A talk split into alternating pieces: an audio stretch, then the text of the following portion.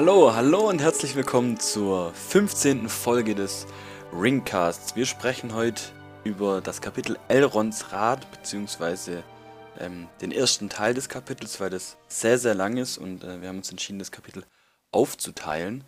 Und natürlich sind wieder dabei der Max. Hallo. Und der Bernd. Hallo. Äh, Bernd, gleich zum Eingang eine Frage. Wo befinden wir uns jetzt in dem Kapitel? Du hast zwei Antwortmöglichkeiten. Bruchsal oder Bruchtal? Bruchtal, natürlich. Bruchtal, okay. Okay, gut. Weil Also- es ist ja schließlich nicht in Baden-Württemberg.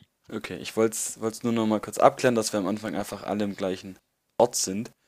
Ähm, und da du jetzt natürlich dich auch im richtigen Ort befindest, darfst du jetzt auch die Zusammenfassung machen, wenn du möchtest. Nachdem wir beim letzten Mal die, die erste Zeit von Frodo, nachdem er in Bruchtal angekommen ist, uns angeschaut hatten, äh, es da ein paar fröhliche Begegnungen wieder gab zwischen ihm und Gandalf, ihm und Bilbo. Er sogar auch jemand von den Zwergen kennengelernt hatte, aber jetzt nichts wirklich Wichtiges besprochen wurde. Und uns erstmal so äh, viele nette, nette Treffen gab. Geht's jetzt, ist für das an, an dem Tag, den wir jetzt heute uns äh, anschauen, jetzt geplant, dass es wirklich den Rat gibt, wo besprochen wird, was denn ähm, jetzt wirklich passiert ist, beziehungsweise die verschiedenen Parteien, die jetzt in Bruchtal angekommen sind, ihr Wissen untereinander auszutauschen. Genau. Ähm, an diesem Rat nehmen eigentlich auch von allen äh, relevanten Mächten äh, des Westens äh, jemand teil. Also zum einen hat man natürlich Elrond selber, ähm, Glorfindel, der an dem Rat teilnimmt, Gandalf natürlich und Bilbo und Frodo. Dann von den Zwergen ist äh, Gloin dabei. Den hatten wir auch im letzten Kapitel schon, schon in dem Buch kennengelernt, beziehungsweise die Leute, die halt ähm, die entsprechende Vorgeschichte gelesen haben mit Bilbo, die kennen den daher auch schon, genau. Ähm, neu dabei ist sein Sohn Gimli.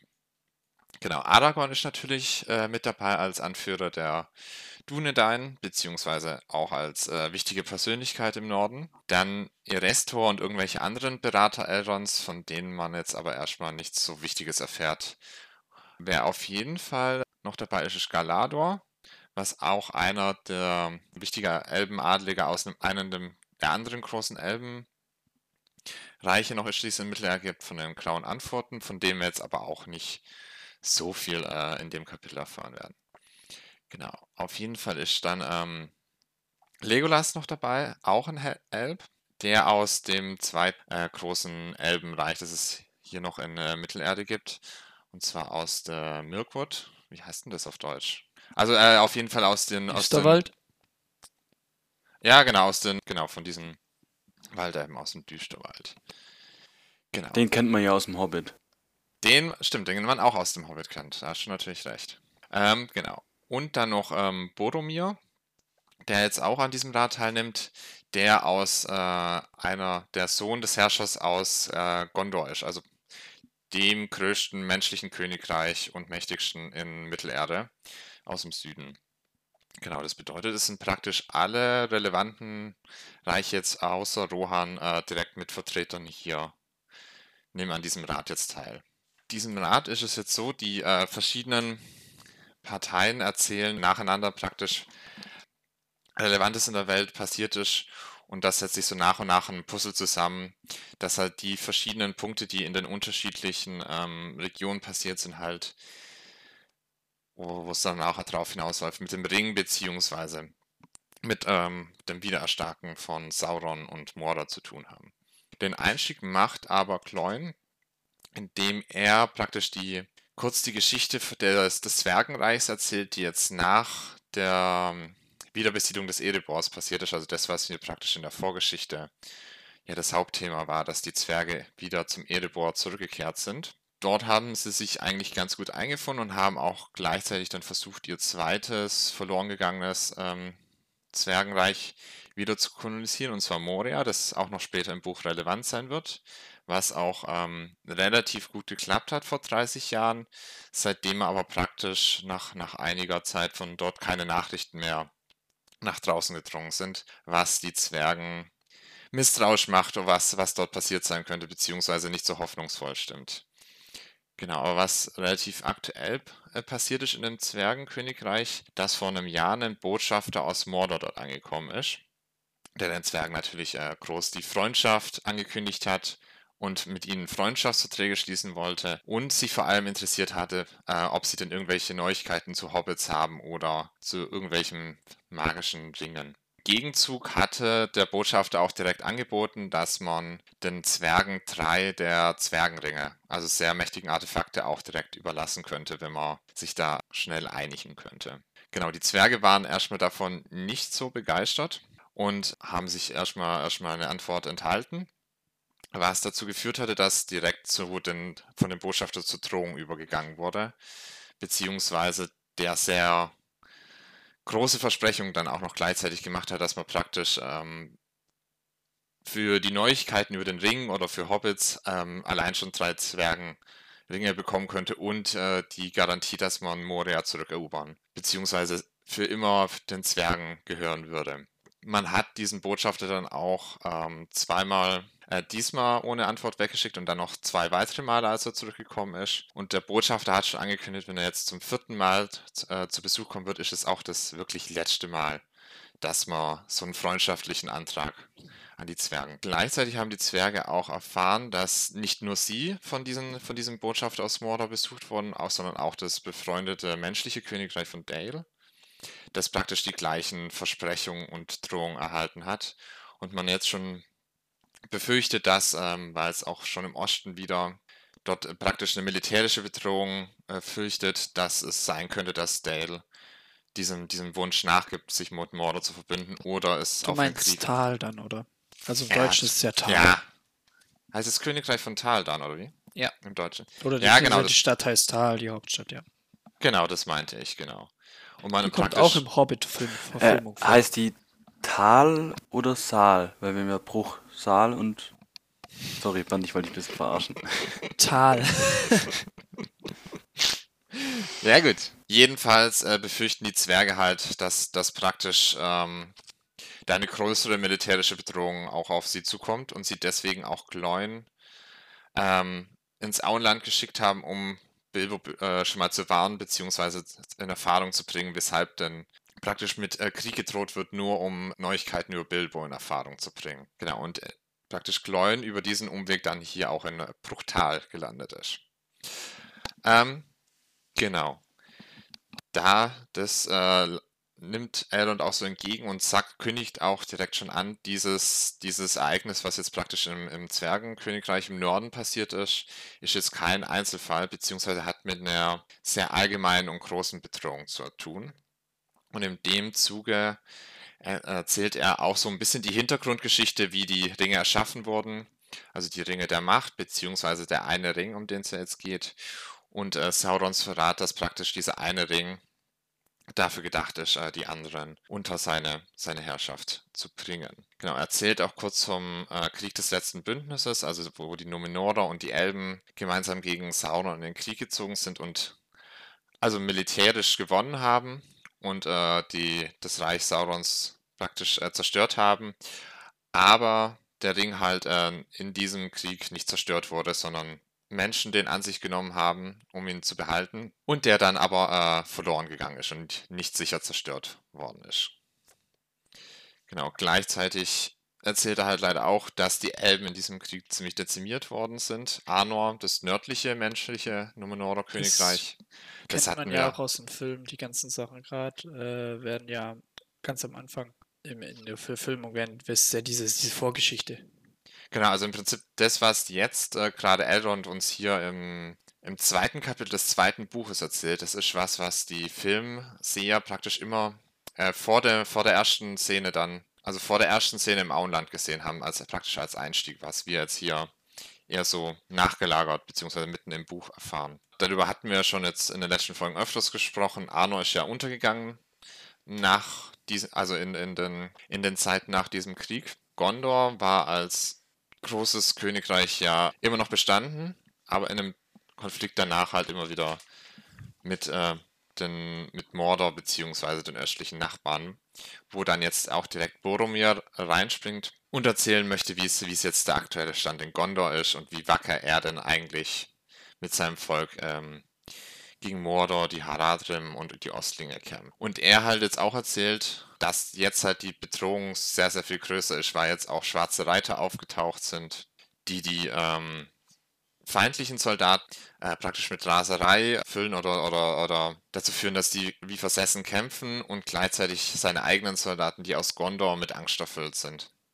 Und man sich jetzt ähm, über den Anduin zurückgezogen hat, praktisch alle Gebiete jenseits des Anduins, das ist der große Fluss, der mitten durch die alte Hauptstadt Gondors fließt, aufgegeben hat und auch die letzten Brücken über den Anduin zerstört hat, um sich praktisch jetzt so zurückzuziehen und zu verschanzen und jetzt äh, in der Hoffnung, woanders jetzt noch Hilfe zu finden. Genau, Faramir und Boromir, das sind die beiden Söhne vom Herrscher Gondors, die hatten auch ähm, Träume, äh, beziehungsweise immer den gleichen Traum, wo sich jetzt auch Boromir die Hoffnung hatte, dass er, wenn er hier nach Bruchtal zieht, sich von Elrond diesen Traum deuten lassen könnte. Und er praktisch jetzt deswegen genau auf den Tag auch zu diesem Rat praktisch zufällig dazugekommen ist. Genau, in diesem äh, Traum ging es vor allem um das, ähm, das Schwert von Isildur, das zerstörte. Genau, ähm, dass, dass der Ring praktisch wieder zurückkommen wird. Ähm, es hat, und genau das, diese, diese, diese Deutung, die gibt ihm dann auch direkt Aragorn, der hier die verschiedenen Punkte auch gleich erkennt und auch das äh, zerbrochene Schwert ihm direkt zeigt und direkt bereits hier andeutet, dass er Sohn von Arathorn ist und praktisch damit. Ja, gut, also andeuten, ja, sorry, gut, ja, aber ja, ja. andeuten, also.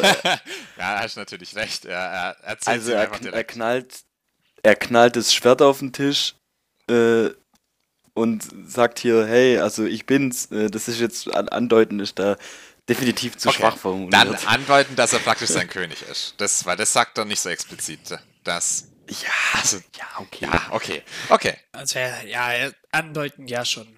Ähm, ja, okay. genau, und er erzählt auch, weil, weil Boromir da eher drauf ein bisschen skeptisch reagiert, wer jetzt dieser, dieser Landstreicher da praktisch ist, der jetzt nicht so wie ein König aussieht, erklärt halt ähm, Aragorn noch ein bisschen seinen Hintergrund. Dass er praktisch als Herrscher der Dunedain halt im heimlich die, also äh, im Geheimen die, die verschiedenen Menschen beschützt hat und auch immer gegen die Agenten Saurons. Genau, aber jetzt praktisch, wenn der große Krieg bevorsteht, er sich jetzt auch offen, offen zeigen wird. Dann kommt es jetzt eigentlich jetzt nur noch zu dem, zu dem letzten Abschnitt, wo praktisch jetzt beiden Hobbits, die an dem Rat teilnehmen, auch noch äh, sagen sollen, weshalb sie jetzt praktisch dabei sind, beziehungsweise was sie mit diesem Ring zu tun haben.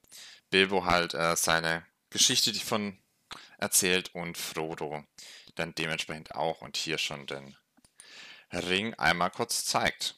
Und das ist es praktisch dieses, dieses Zeigen vom Ring, womit wir jetzt auch erstmal unseren, unseren ersten Teil vom Rad, äh, die, die, die den, den Schnitt machen. Danke für die Zusammenfassung dann. Was man richtig gemerkt hat, äh, du hast in der letzten Folge gesagt, dass dir so das politische Geschehen ähm, mehr Freude bereitet, es zu lesen, äh, als jetzt so Reisekapitel oder, oder wie letzte Folge. Äh, das hat man bei der Zusammenfassung richtig gemerkt, du bist da richtig drin aufgegangen, was da so im Land abgeht. Kur kurze Zusammenfassung. Ja, gut.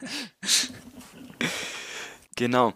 Ähm, ja, Vielleicht gibt es vorneweg gleich von Max von deiner Seite noch irgendwas zu ergänzen. Ähm, oder hast du eine Frage oder bist du erschlagen? Ich erschlagen von was? Nein. äh, nee, ich fand es eigentlich sehr ausführlich zusammengefasst. Darauf können, auf die ganzen Sachen können wir ja gleich noch zu sprechen bekommen, was ähm, Gloin und so weiter. Genau, Gloin, äh, kurze Anmerkung. Gloin ist äh, der, wenn man die Hobbit-Verfilmung sieht, gesehen hat, ist Gloin der mit dem großen, buschigen, braunen Bart, der auch später ähm, den Helm von Gimli trägt.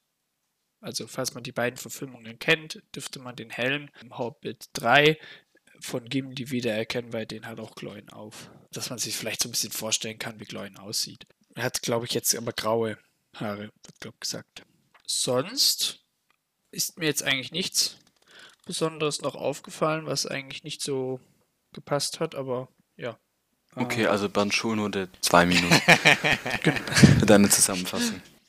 Ja. Wie, wie, gesagt, ich habe ja dieses Mal äh, gar nicht so viel vorbereitet, weil ich mir gedacht habe, wir haben genug, über was wir hier ähm, reden können, eben über die Sachen, was im Norden passiert. Wir erfahren jetzt das erste Mal wirklich was auch so ein bisschen nördlich von, äh, also von Bruchtal aus östlich, aber ähm, was eher so überhalb düsterwaldmäßig passiert. Also, dass auch der Krieg sich nicht nur unten in Gondor ausbreitet, sondern auch, Entschuldigung, in den äh, Norden sich ausbreitet und dort eben auch die Zwerge konfrontiert werden. Dann fängt ja, Gloin fängt ja über äh, Casadum an zu reden, also Moria. Da kommen wir auch später auf jeden Fall noch drauf zurück, weil es kommt ja in der Geschichte auch noch vor eigentlich. Was, was, äh, ich würde gleich, sogar vielleicht sogar gleich die Lanze ähm, hier brechen. Wir haben es ja gesagt, ja, wir das Schwein, äh, Aragorn, ich beziehe mich jetzt kurz auf Aragorn, wo Aragorn das Schwert auf den Tisch knallt. Ich glaube, das haben wir ja schon mal besprochen gehabt. Ja, hat er durchgehend schon das, äh, die Bruchstücke von äh, Narsil. Also von dem, äh, nicht im Schwert, von dem Schwert von Elendi, was dann äh, zerstört wird er sagt ja dann auch, ja, die Zeit wird kommen, wo es wieder geschmiedet wird und so weiter. Und in, in der Verfilmung ist es so, dass er sozusagen sein, was heißt denn Range auf Deutsch?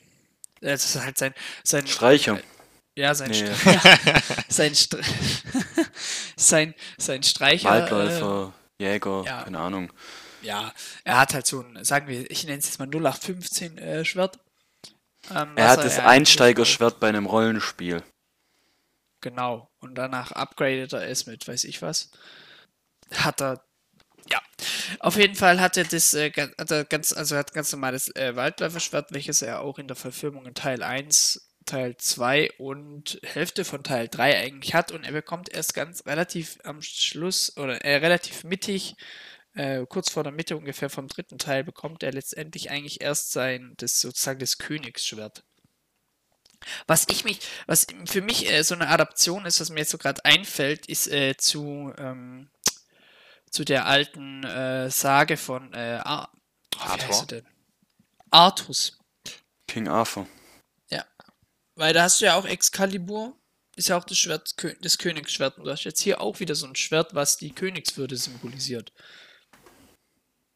Wo sich, denke ich mal, Tolkien auf jeden Fall dran ähm, orientiert hat, beziehungsweise ja. beeinflusst nicht beeinflusst. Gut, es ist ja in vielen, vielen ähm, Büchern, Serien so, dass mit einer Waffe schon auch immer viel Macht symbolisiert wird. Wenn ich jetzt mal an die Zwerge zum Beispiel denke, ähm, oder auch an Rüstungen oder an, sagen wir mal, Ausrüstungsgegenständen im Allgemeinen.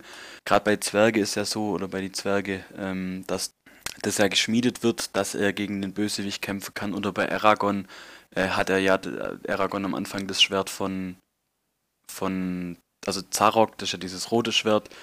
Äh, und dann kriegt er ja später noch sein eigenes Drachenreiterschwert und so. Also, das glaube so allgemein wird an Waffen und äh, Ausrüstungsgegenständen, eben auch zum Beispiel der Helm von Gimli und Gloin, ähm, viel Macht und, und Status mit verbunden in solchen Fantasy-Mittelaltermäßigen Serien.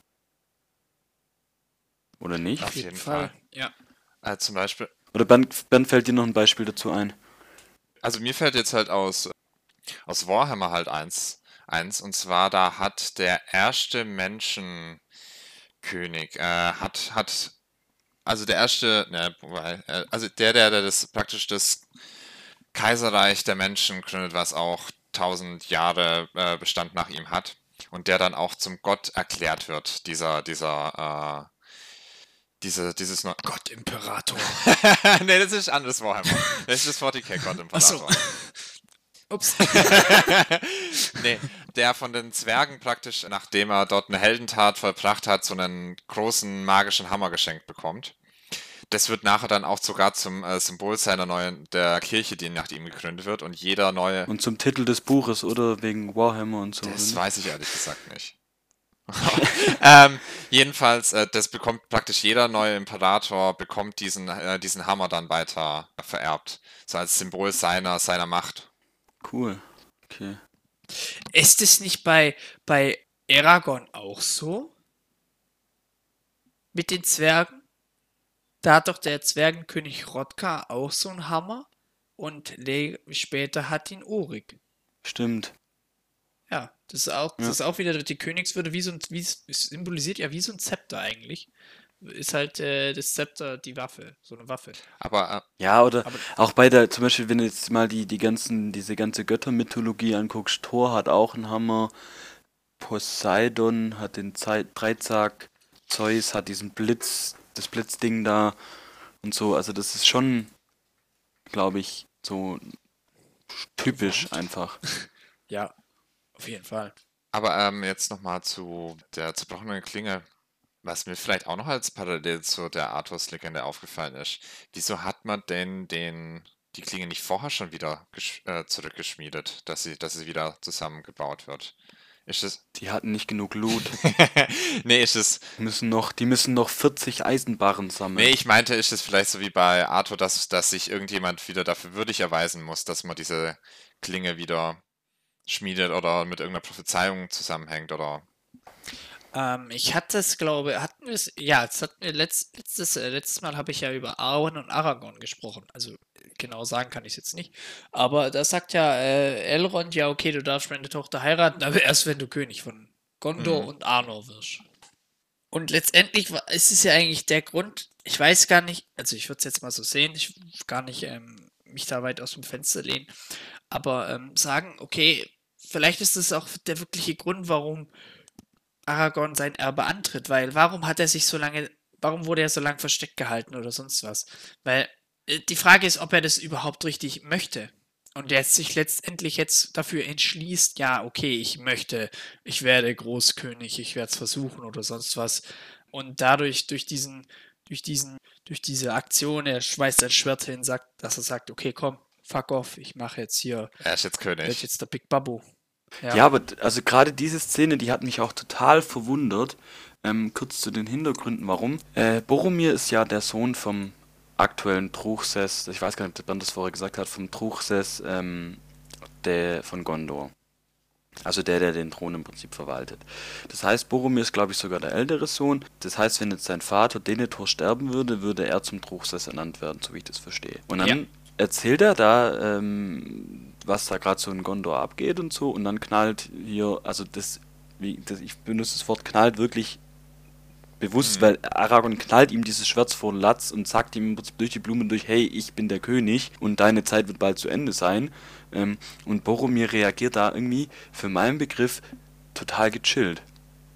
Also der geht da gar nicht, also vielleicht habe ich es auch ein bisschen falsch gelesen, aber der geht da gar nicht so arg drauf ein. Du merkst jetzt, er wird jetzt auch nicht irgendwie dann in einem Zwischensatz oder in einem beschreibenden Satz erklärt, dass er äh, irgendwie erstaunt wirkt oder, oder niedergeschlagen oder was auch immer. Also das finde ich, fand ich ein bisschen überraschend. Wobei ja die, das ja eigentlich seinem Selbstverständnis ja in Ordnung wäre, weil die Truchsesse sind ja eigentlich nur dafür da gewesen, dass sie so lange denn das Reich weiterführen, bis es halt, bis der König wieder zurückkehrt. Ja, aber dann, wenn du dich halt irgendwann mal an Macht gewöhnt hast und jetzt und und dann und dann Punkt Nummer zwei, ja, die verteidigen mit ihrem Leben im Prinzip das, das Königreich und der Aragorn lässt sich auf gut Deutsch gesagt am A lecken ähm, und kommt dann plötzlich wieder zurück. Ähm, dann fragst du dich halt auch so, ja, und für was haben wir das jetzt gemacht, wenn es uns dann am Ende keiner dankt? Weißt du, Ja, also ja. ich fand halt die Reaktion irgendwie, dass die in gar keine Richtung ging, weil er hätte sich ja auch drüber freuen können zum Beispiel. Hat er Findest aber du auch nicht. die Reaktion im äh, Film besser? Da wo, ist, wo, wo, da äh, sagt ja dann äh, Boromir, beziehungsweise da, da ist es ja gar nicht so, dass Aragorn sich so vorstellt, sondern da wird, da wird da steht ja ein Legolas, au- genau, da, da, da äh, fängt ja Boromir an zu reden und dann sagt Aragorn sein Teil und dann sagt er, was sagst du? Du bist doch nur ein Waldläufer aus dem Norden und dann steht ja Legolas auf und sagt, das ist kein einfacher Waldläufer aus dem Norden, das ist Aragorn, Arathorns Sohn und du bist ihm zu ähm, Dienst verpflichtet oder sonst was und dann und dann sagt ja äh, Boromir, Ara, äh, Gondor hat keinen König. Gondor braucht keinen König. Ja, das finde ich eine natürliche Reaktion. Also als jetzt die, die im Buch. Also finde ich, also macht halt vom Grund, Grund Menschenverständnis in so einer Situation macht sie auf jeden Fall mehr Sinn. Deswegen haben sie es im Film bestimmt auch so gemacht. Ja, gut. Weil ich finde, also vorstellen. ich, ich finde, oder wie seht ihr das? Also Weil ich ich finde, in find- dem Buch ist es schon irgendwie ein bisschen 0815. Also ich, Also ohne das jetzt. Es Ja. wird einfach so hingenommen. Ja, genau. also ich, richtig. was, was ich halt glaube, weshalb es vielleicht auch einfach so hingenommen ist, Boromir ist halt auch verzweifelt. Also der ist ja der, der Herrführer von Gondor und sagt dann, also ich, ich, ich, ich äh, bin so verzweifelt, ich bin jetzt nicht bei meinem Herr und verteidige mein Land, sondern ich gehe zu den Elben, um mir einen Traum deuten zu lassen, weil ich das für wichtiger erachte, beziehungsweise ich sonst auch nicht weiß, wie ich noch Gondor retten soll. Also ich könnte mir halt schon vorstellen, er, er Ja, aber würde halt jeden Strohhalm, den man, den man ihm entgegenwirft, der Gondor irgendwie helfen kann, halt auch dankbar entgegennehmen. genau, aber warum freut er sich dann nicht? Weißt, du, jetzt geht's ja wieder in die Ja. andere Richtung. Warum freut er sich dann nicht, dass dann der, weil das ist ja auch immer so ein Ding, wenn der König zurückkommt oder, oder der irgendeine schillernde Persönlichkeit, dann gibt's ja immer neue Moral und wenn einer vorne weggeht und sowas, dann wäre das ja sozusagen gerade der rettende Strohhalm, den du beschreibst, aber er freut sich ja gar nicht. Wie der Max sagt, das wird einfach so hingenommen und das fand ich total komisch. Gut, ich, ich, also es, also es ist halt schon, also ich, in dem Kapitel, finde ich, spürt man ja auch ein bisschen raus, er, er ist diesem Aragorn noch sehr skeptisch gegenüber was, weil er will ja diesen, diesen, diese, irgendeinen Strohhalm haben, beziehungsweise irgendeine Rettung erhofft er sich ja, aber gleichzeitig sieht die Rettung halt wie so ein zerlumpter äh, Vagabund aus. Und ich glaube, ich kann mir halt vorstellen, Also er sieht da, er sieht in ihm noch keinen Ja. König. Aber das, das äh, wird jetzt nicht so offiziell gesagt, sondern das wird eher so zwischen, also das liest man hinter den, wie sagt man Zwischen den das, zwischen den Zeilen. Zeilen. Also so meinst du das eher. Ja, also ich, also ich, ich, ich, ich denke halt, ähm, er, er, er, er, er ist sich noch nicht sicher, was er damit anfangen kann. Das, ich würde es eher, ich würde es eher fast schon so sehen. Also er, er, er würde sich sehr freuen über diese Rettung, beziehungsweise wenn das, wenn das halt wirklich der, der Retter sein soll, aber er, er sieht es ihm halt noch nicht an, dass er irgendwer Besonderes ist. Und ist deswegen so neutral. Okay. Aber ja. Aber Ähm. ähm, was, was kurz, Philipp, du hattest vorhin gesagt, ja, okay, die, er ist ja Sohn des Truchsess, also wenn sein, wenn sein Vater stirbt, wär, hätte er die Macht sozusagen. Aber da darf man nicht vergessen, der Sinn des Truchsesses ist es ja eben, den, den, den Thron sozusagen warm zu halten für den König, bis er wiederkommt. Also es ist die Pflicht des Truchsesses, also dafür gibt's den, dass er... Ja, aber ich meine, ja, ich ja, stell dir jetzt mal vor, Aber dem, Hier wäre Denethor, Ja, Denethor, also sein Vater von Boromir dabei gewesen. Ich glaube, der wäre nicht so erfreut gewesen, dass er, dass er seinen Job jetzt los ist. Ja, das ist ja eh ein Arsch. Was? Entschuldigung. Ja, also keine Ahnung, ich ähm, finde, ich habe mich halt drüber gewundert. Ähm, ich denke, dass, dass es euch vielleicht ähnlich ging. Ähm, was mir dann aber auch gerade noch aufgefallen ist, äh, Parallele, aber auch ein Unterschied zum Film. Max, du hast ja vorher die Szene beschrieben, wo dann Legolas aufgestanden ist und äh, das übernimmt, aber so in dem Kapitel übernimmt so bisschen diese Aufgabe Bilbo, Bilbo. ne? Ja. Weil da steht er nämlich dann auch auf, weil ich such's gerade. Genau, Er, er haut dann Ähm, nochmal sein Gedicht raus, das im genau, Brief stand. Fro genau, Frodo merkte, wie Bilbo an seine Be Seite in Bewegung kam. Ähm, offenbar ärgerte ihn, wie sein Freund behandelt wurde. Und dann steht er halt auf und sagt halt dieses, ja, dieses Gedicht so nach dem Motto, ähm, heil wird die zerbrochene Klinge und der Kronlose steigt auf den Thron. Und das waren die letzten zwei Sätze. Ähm, was ja auch wieder, das hat er selber geschrieben, Bilbo. Und das beschreibt ja dann so, äh, da übernimmt er ja wirklich so die Rolle, die Legolas dann im, im Film dann hat. Also Bilbo, der, keine Ahnung, der hat in dieser Szene schon nochmal eine andere, einen anderen Stellenwert, als er jetzt im Film einnimmt. Klar müssen die im Film auch Legolas so ein bisschen ähm, in Szene bringen ähm, und Bilbo so ein bisschen in den Hintergrund, weil es um den ja nicht geht. Aber da ist er wirklich nochmal ähm, noch mal total aktiv. Oder? Das, das, ja, das auf jeden Fall. Man, man, man merkt halt einfach, dass ähm, das, das, das kommt, das finde ich ist auch eine Sache, die kommt im Film nicht vor, also überhaupt nicht eigentlich, dass Aragorn und Bilbo äh, Best Friends sind. Weil das kommt, da hatten wir ja schon im letzten Kapitel. Wir haben eher hier das so, dass, dass äh, Aragorn, nee, doch, dass Aragorn und Frodo gute Freunde sind. Das kommt eher so im, im, im Film. Beziehungsweise, dass Aragorn der Beschützer von Frodo ist, so, so äh, so Leibwache-mäßig. Aber dass, äh, dass, dass Bilbo und Aragorn sich kennen und auch wirklich Freunde sind, das kommt im Film gar nicht. Ja, das wird auch hier erwähnt, dass Aragorn äh, Bilbo ab und zu besucht hat. Ähm, Ja. Das ist im Film wird das ja auch komplett unterschlagen. Wobei Bilbo ja sowieso äh, in dem wa- Film. Warte, die Frage ist, wo, wo, wo, das, warte, vielleicht habe ich das überlesen bzw. überhört. Wo steht es? Weil, jetzt ist die Frage, besucht er ihn im Bruchtal, also nachdem Bilbo in Bruchtal ist? Oder besucht er ihn daheim im Auenland? Weil wenn ja, dann müsste ihn ja eigentlich Frodo auch kennen. Ich hätte es eher so Ja, das verstanden, ich dass, dass es in der Zeit ist, in den Jahren, wo jetzt halt Bilbo in Bruchtal ist. Weil das ja auch ah, die okay. auch Ja, das macht dann, dann macht Sinn. Habe ich, aber Max ging mir auch so, habe ich auch nicht hundertprozentig rausgelesen. Also ist auch Interpretationsspielraum, was ich da so gelesen habe. Ähm, Ähm, was mir gerade noch was anderes einfällt, wenn wir gerade beim Hobbit-Thema sind, einfach, dass es erwähnt ist. Bernd, hast du in der Zusammenfassung vorher gesagt, äh, dass die, dass der, die einzigen zwei Hobbits, die in diesem Rat mit drin sind, Frodo und Bilbo sind, und die anderen drei nicht. Ich hatte vorhin alle Teilnehmer einmal vorgestellt. Also Okay, genau. Also, beiden. aber dann Ja. muss man halt noch in die Negativrichtung sozusagen gehen und die anderen, die sind eben nicht eingeladen.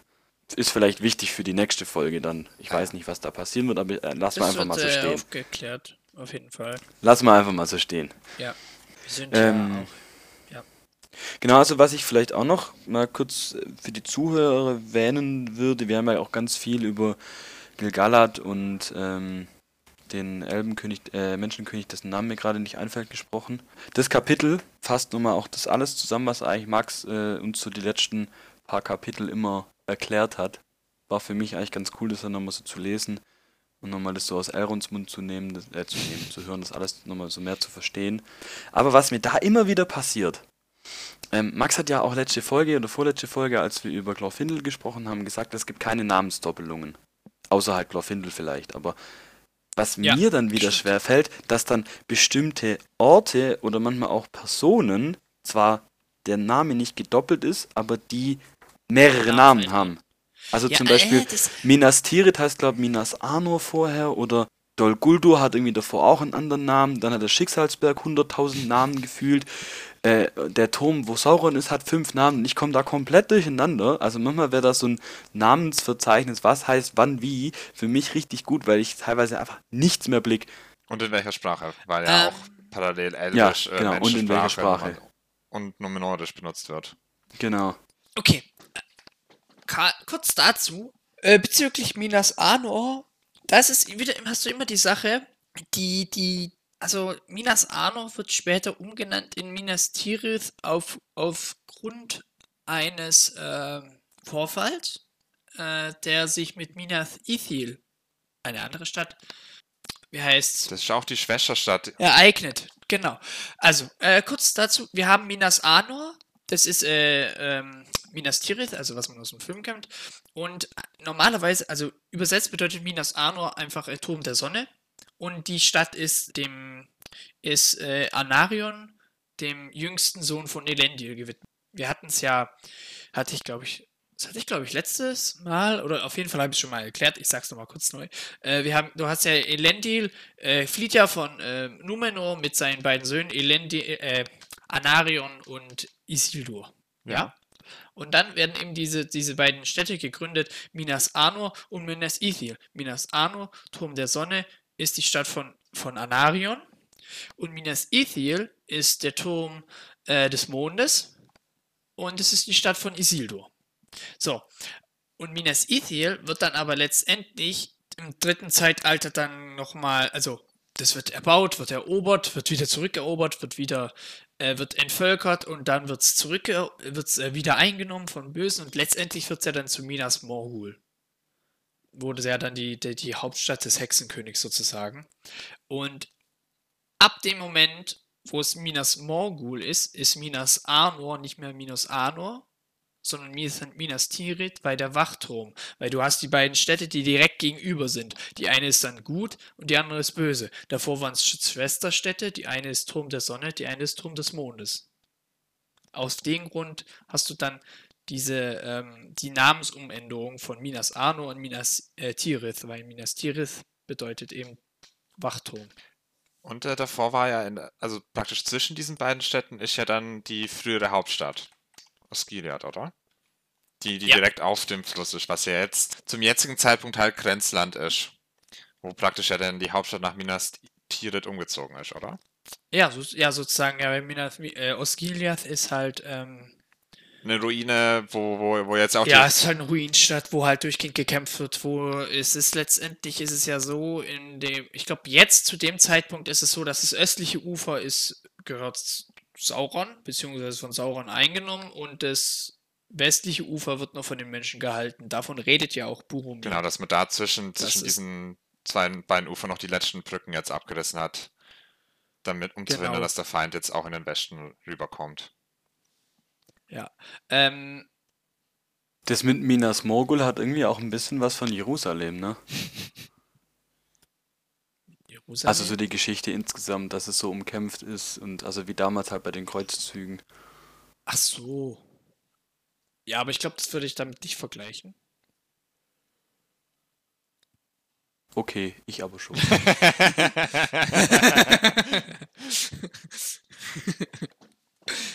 Weil das hat, glaube ich, nicht so viel wirklich was mit. Ähm, Von der, von der Geografie mal kurz.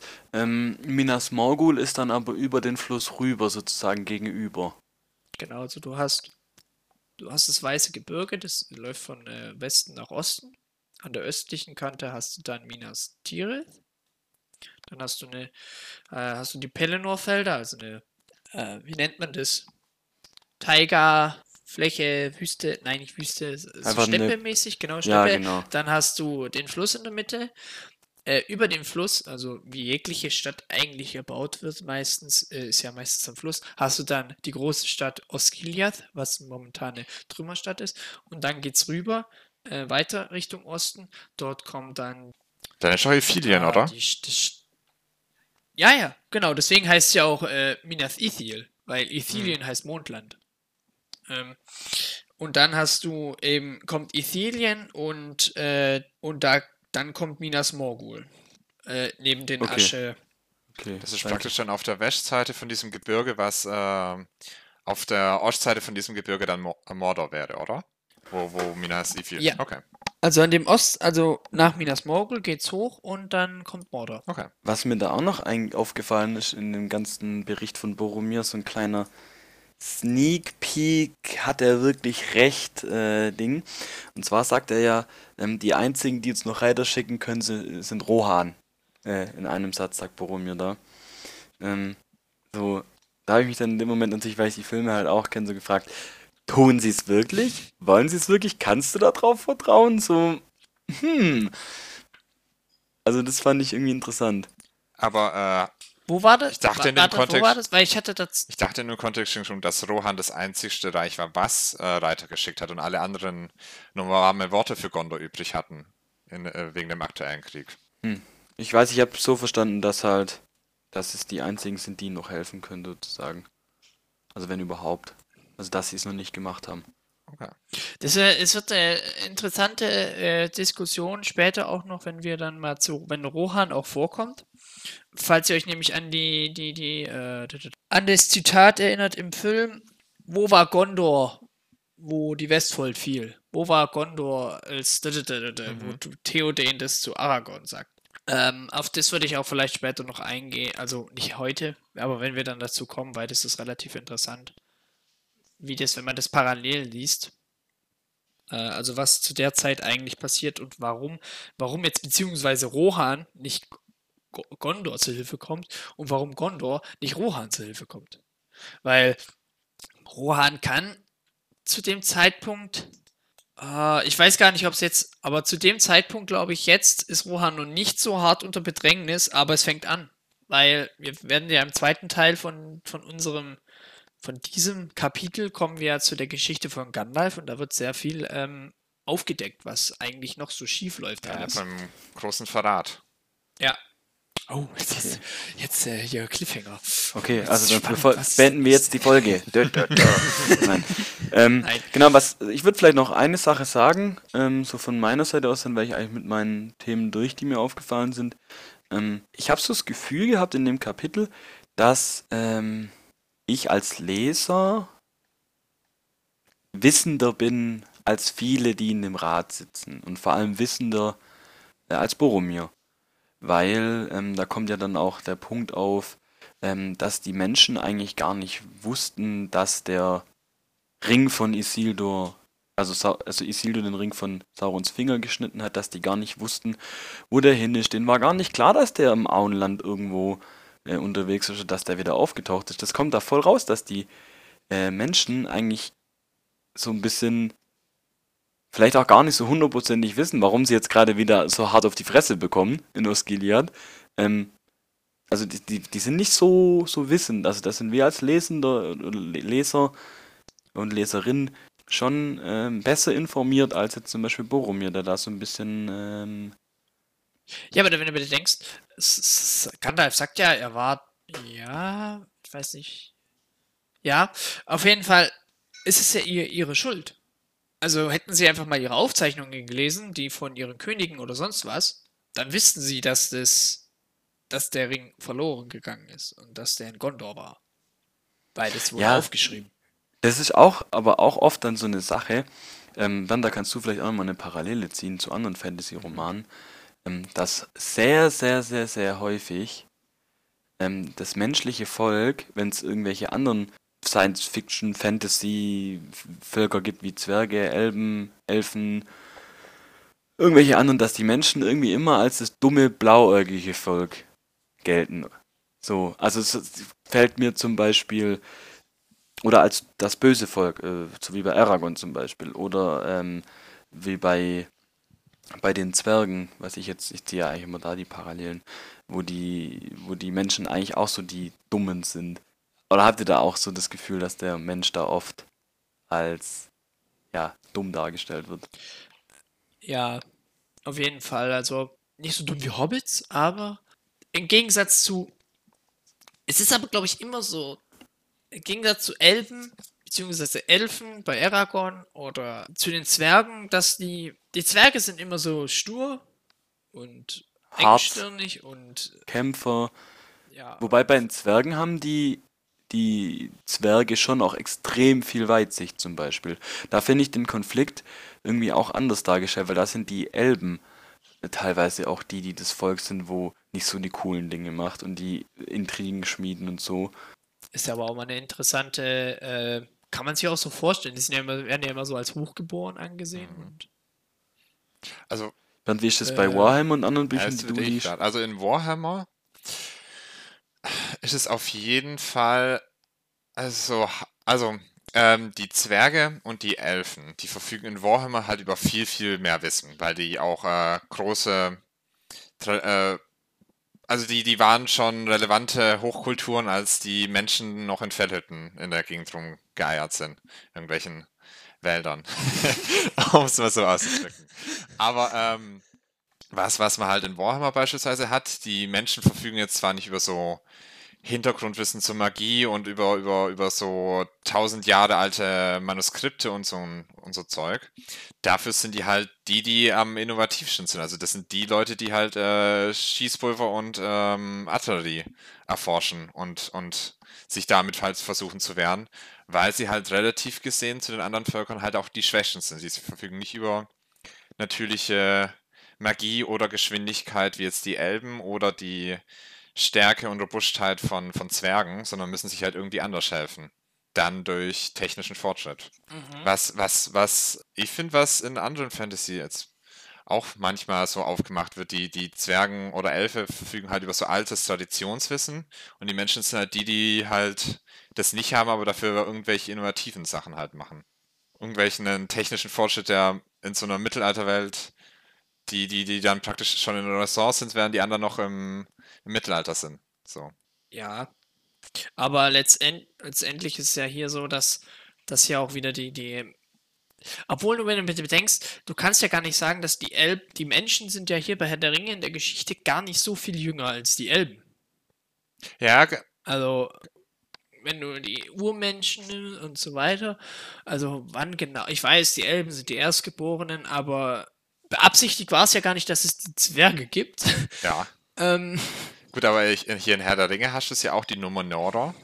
Also die, äh, ja. die eins von den Völker, äh, Menschenvölkern, das ja auch wesentlich fortgeschrittener war und das halt genauso wie die Elben halt einen ziemlichen Verfall hingelegt hatte, nur dass es bei den Numenorern halt noch stärker bergab gegangen ist als bei den Elben im Verhältnis. Also haben wir, wenn wir jetzt den Aktienkurs gerade angucken, ein, eine richtige ein richtiges Tal und es kann eigentlich nur bergauf gehen. ja, oder die Menschen machen halt wirklich insolvent und äh, die, die Orks sind nachher die Herren von der Welt. Können wir ja eine Fanfiction schreiben.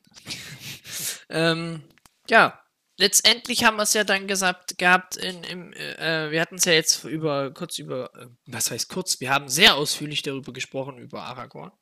Über Bilbos, Bilbo erzählt ja auch ein bisschen was, aber über Bilbos Geschichte würde ich jetzt gar nicht so drauf eingehen, weil, liebe Leser und Leserinnen, äh, Hörer und Hörerinnen, wenn es euch interessiert, lest das Buch Der Hobbit. Das ist die Vorgeschichte von dem Herr der Ringe. ähm, nee. Ja, deswegen würde ich darauf gar nicht eingehen, weil da wird halt erzählt, wie, oder Bilbo fasst da zusammen, wie er ähm, den Ring erhält. Und aber was ich euch, äh, was vielleicht euch aufgefallen sein könnte, ich meine, ich weiß nicht, habt ihr den Hobbit gelesen? Nein. Ich auch nicht. Okay, also wisst ihr gar nicht, was damit meint, dass Bilbo sagt ja, okay, falls jemand meine Geschilderung aus einem schon anders gehört hat, bildet er dies zu entschuldigen. Er erzählt jetzt die richtige Geschichte. Das ist eben, weil Bilbo den anderen Zwergen oder im, im Hobbit die Geschichte, wie er den Ring erhält, anders erzählt. Genau, aber das, Weil das, ist, das wird ja auch in dem Buch thematisiert, weil, Ga- äh, weil der Gandalf ja Ja. halt auch einmal die falsche Geschichte erzählt und dann ja die ja, richtige danach legt. Ja, Gandalf drückt sie aus ihm raus, weil er eben diesen, diesen Begriff Meisterdieb ähm, weghaben wollte. Und über Frodos Geschichte, die haben wir ja gelesen bis jetzt. Und daher ähm, meine Frage, last but not least, wichtig, wie hat euch es bis jetzt gefallen? Äh, darf ich? Das war jetzt auch ein das- schneller Übergang. das war- äh, Thema. Tatsächlich hätte ich mich eigentlich noch was äh, gerne, bevor wir. Ach so, ja dann Ja, aber dann kommt Ja, ja. schnell zum Schluss, Okay. Bernd. Also, Ja, okay. Zusammenfassung. Genau. Äh, ich hatte ja ganz am Anfang von den Zwergen erzählt, dass man denen ja die Freundschaftsverträge und alles drum und dran angeboten hatte, wenn sie halt Informationen zum Ring oder zu, Fro äh, zu Bilbo rausrücken. Es, das hatte mich nur interessiert. Glaubt ihr, dass das war ein ernsthaftes Angebot, dass man die Zwerge auf die dunkle Seite der Macht ziehen hätte können? Weil ich, ich glaube nicht können, aber ich glaube, das Angebot war ernsthaft, weil zum Beispiel die Haradrim und so, das wird ja hier auch im Kapitel erwähnt, äh, werden ja auch ähm, auf die böse Seite gezogen. Also der Sauron versucht schon, ähm, oder die Korsaren oder so kommen ja Mhm. später auch noch vor, dies wird schon konsequent versucht, äh, das größtmögliche Heer zusammenzuziehen, glaube ich. Ja, du musst, äh, aber du musst bedenken, immer die, die, das hier, bei den Menschen gibt es ja auch immer diese, diese Gutmenschen, also Gondor, Rohan und so, das sind ja immer gut. Ähm, dann gibt es natürlich die Menschen, die sich leichter beeinflussen, also so Harad und Umbar und so weiter. Die waren schon immer unter Saurons Einfluss. Waren sie schon ganz am Anfang. Das waren sie auch schon beim ersten Krieg gegen Sauron. Und ähm, auch die Menschen von Ruhen, die sind ja auch. Du hast ja die Ostlinge und die, die Ha- Haradrim. Ähm, das sind ja die großen, auch die großen äh, Menschenvertreter von Sauron. Äh, und die Zwerge, ja, wenn du bedenkst, es war ja eigentlich die, die ganzen äh, Zwergenringe und so waren ja auch alles Versuche, die Zwerge zu korrumpieren, aber da die so engstirnig sind. ja, und, aber die Zwerge hatten noch und- beim letzten Bündnis nicht äh, mitgeholfen, oder? Das war nur Elben und. Numenor. ja, Elben und Menschen, ja. Ja, ja. Ja. Die Zwerge kämpfen ja jetzt auch nicht richtig mit. Aber die Zwerge haben ja ihre eigenen Sachen da oben. Die haben ja selber genug zu tun. Das wird auch ein bisschen hin und wieder mal thematisiert im Buch. Dass äh, es gibt ja den, sozusagen den Krieg im Norden und äh, darüber kann ich auch, kann man mal, kann ich irgendwann mal was dazu sagen. Ja, also ähm, der Film ist einfach nur ein kleiner Abriss von dem, was eigentlich alles sonst noch politisch und kriegerisch da passiert. Ja, auf jeden Ähm, Fall. Das wird ja in Haufen Spielen und anderen Dingen drumherum noch abgebildet.